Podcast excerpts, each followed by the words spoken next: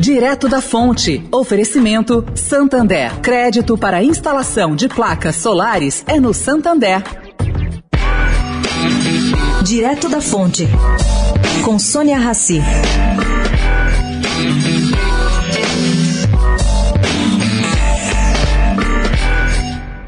O TCU deve propor amanhã, à tarde, a revisão do valor de outorga da Eletrobras. Em uma sessão extraordinária, por meio do ministro Vital do Rego, que é integrante do tribunal.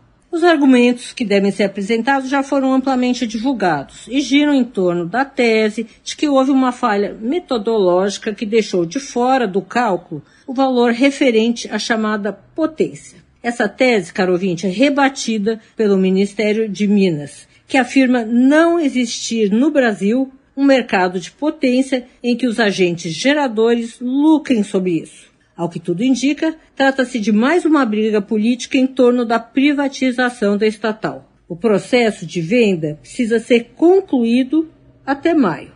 Entretanto, por outro lado, fontes da equipe econômica acreditam que o voto do ministro, desse ministro, certamente contra o projeto do executivo, não vai ser acompanhado pela maioria do plenário.